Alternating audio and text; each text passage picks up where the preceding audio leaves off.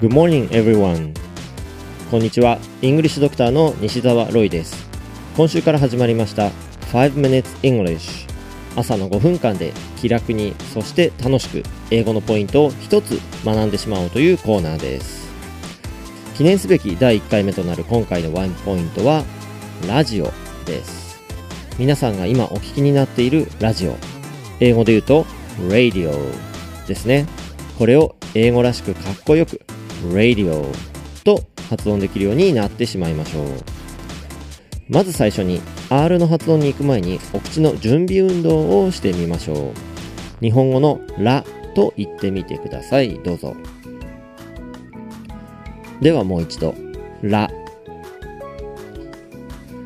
こんなことに何の意味があるのかと思う人もいらっしゃるかもしれませんが英語では日本語よりもずっと大きく口とか舌を動かすんですね。だから普段なかなか気にすることのない舌の動きをちょっと意識していただきたいんです。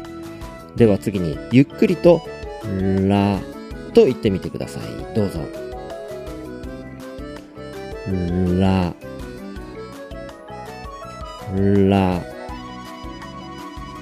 日本語でラという時には口の中でですね舌をこう弾いてます。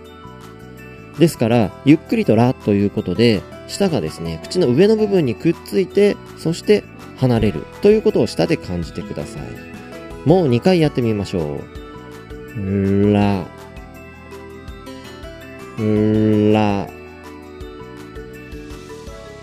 それでは本題となる R の発音に行きましょう。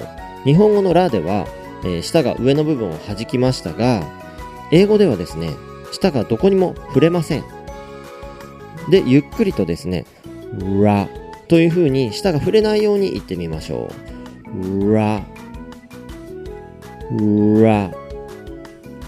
ゆっくりで構いませんので、舌が口の上の部分に触れないようにして、もう2回、ラと言ってみましょう。らら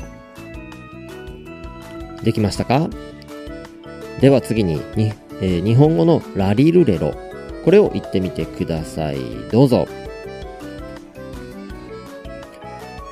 まああのラリルレロ簡単だと思うんですがこれをですね今度は舌をどこにも触れないようにしてラリルレロという形で言ってみましょうゆっくりで構いませんので、後に続いて真似してみてください。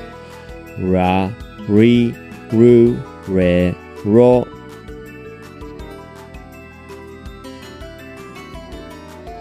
ラ、リ、ル、レ、ロ。最初は、リとか、レとかがちょっと難易度が高く感じるかもしれませんが、あとは練習するだけですので大丈夫です。もう2回言ってみましょう。ラ、リ、ル、レ、ロ。ラ、リ、ル、レ、ロ。